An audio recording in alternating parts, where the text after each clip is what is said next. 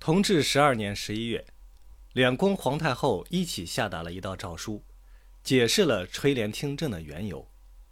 后来又说，皇帝已经成年，按规定应该让皇帝亲政，于是传令钦太监择选良辰吉日作为皇帝亲政的日子。钦太监回复：正月二十六是一个好日子。两宫皇太后就在当天下达谕旨，准备还政给皇帝。谕旨最后还按照原先的惯例，嘉奖了北京内外的官员们尽职尽责的忠诚。西太后很讨厌同治皇帝，同治皇帝从小就因为不顺从母亲，没有得到西太后的喜欢，这也难怪。他从小就喜欢慈安太后，可是慈安和西太后有隔阂，这一点同治皇帝心里也清楚。十七岁的时候，同治皇帝亲政了。他的性情比较刚毅，和咸丰皇帝、西太后很像。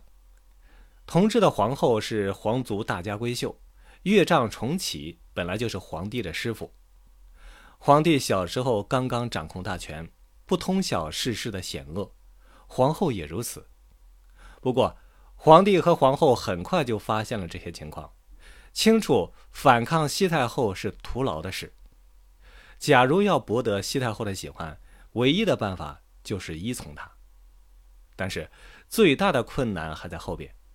皇帝不想告诉西太后国家大事，不让她阅览奏章，如此一来，双方的矛盾越来越大。等同治皇帝去世后，如果立嗣的话，同治皇帝就会成为皇太后，西太后的大权就会失去。